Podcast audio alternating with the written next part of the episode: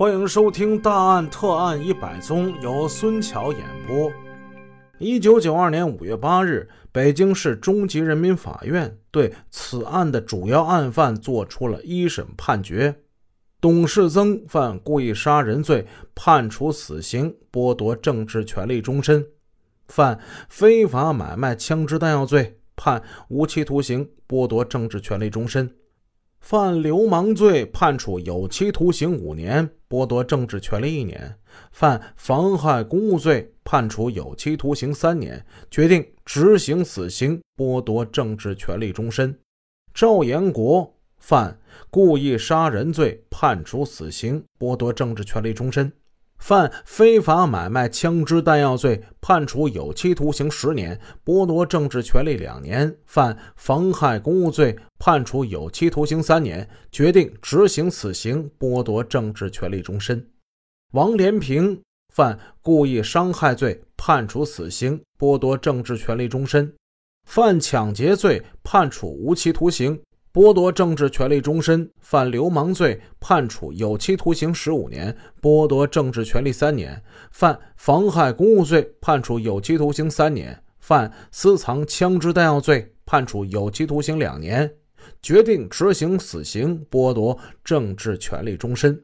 以下几个主犯我简单介绍：赵英涛犯故意伤害罪，判处死刑，剥夺政治权利终身。于月忠犯故意杀人罪，判处死刑，缓期两年执行，剥夺政治权利终身。刘宝林犯故意伤害罪，判处死刑，缓期两年执行。甘振发犯故意伤害罪，判处无期徒刑，剥夺政治权利终身。朱沈京犯故意伤害罪，判处有期徒刑十五年，剥夺政治权利四年。陆世峰犯故意伤害罪，判处有期徒刑十五年，剥夺政治权利四年。公判之后，董世增等罪犯均不服一审判决，当庭向法院提出上诉。北京市高级人民法院刑庭审判庭受理此案之后，审判人员依照法定程序，经过认真的调查和开庭审理之后。在五月二十六日，做出了维持一审判决的终审判决。咱们近距离看看这些死刑犯，他们曾经都是怎样的人呢？据了解，王连平的人介绍，罪犯王连平有一个恶习，平时爱喝酒。其实爱喝酒倒也没啥，王连平呢，酒后就闹事儿，惹是生非。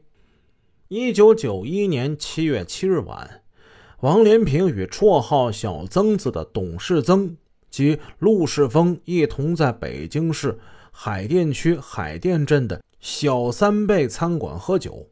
酒劲儿上来之后，王便借着酒劲儿寻衅滋事，与餐馆老板发生了争吵。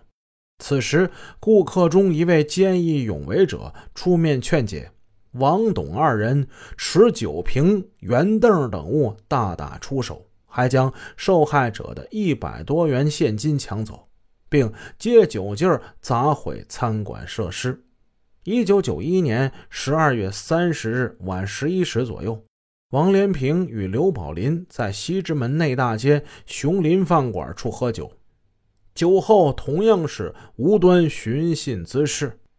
饭馆一顾客不知因何让王连平看着不顺眼，他随即被王撵出了饭馆，挨了王刘两人数刀，被砍成重伤，至今仍留有残疾在身。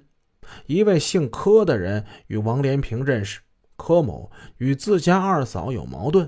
去年六月的一天，柯某与王连平在一起喝酒，其二嫂找人来报复柯。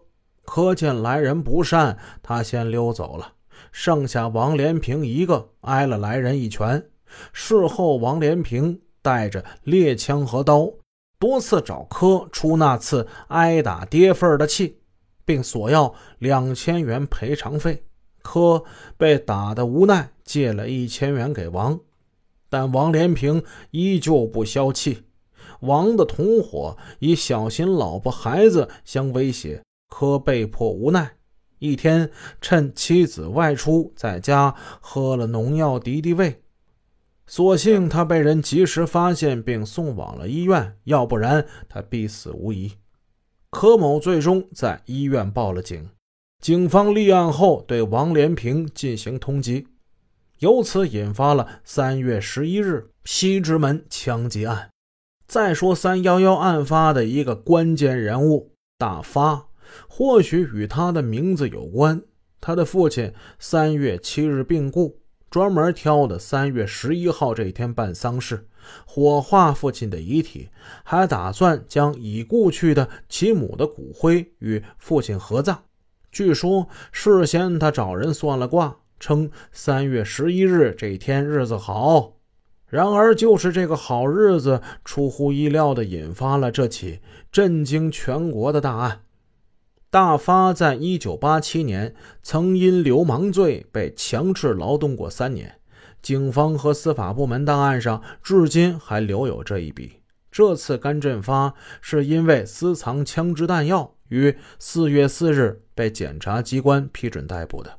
三月十一日袭击警察时，据说甘振发未动手，枪响之后，他一直躲在同乐饭馆附近的一棵树的后面。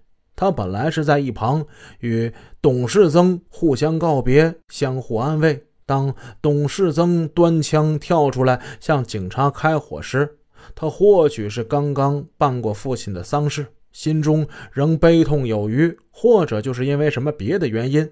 反正经过警方的巡查和法院的认定，他在此案之中只犯了私藏枪支弹药罪。三月十日，王连平、董世增等人接到通知后，于三月十日便来到甘振发家住下，并过了夜。晚上，董世增将随身携带的两支猎枪和刀具交给了甘振发。甘振发将枪刀藏在自己家的衣柜之内。哪成想，警方由三幺幺案件。又查出了甘振发前不久做的另一起凶杀案。今年一月十七日晚，甘振发乘出租车去海淀西平庄时，因车费与司机发生口角，甘用随身携带的匕首向司机的胸腹连刺数刀，随后逃走。司机被刺成重伤，至今尚在医院。这条罪状使甘振发将在铁窗下度过他的余生。审判甘振发的法官说：“甘振发所犯故意伤害罪，情节恶劣，后果严重，本应严惩。鉴于尚能主动坦白交代，故意伤害罪行，故酌情予以从轻。甘振发被判无期徒刑，剥夺政治权利终身。”本集已播讲完毕，感谢您的收听，下集见。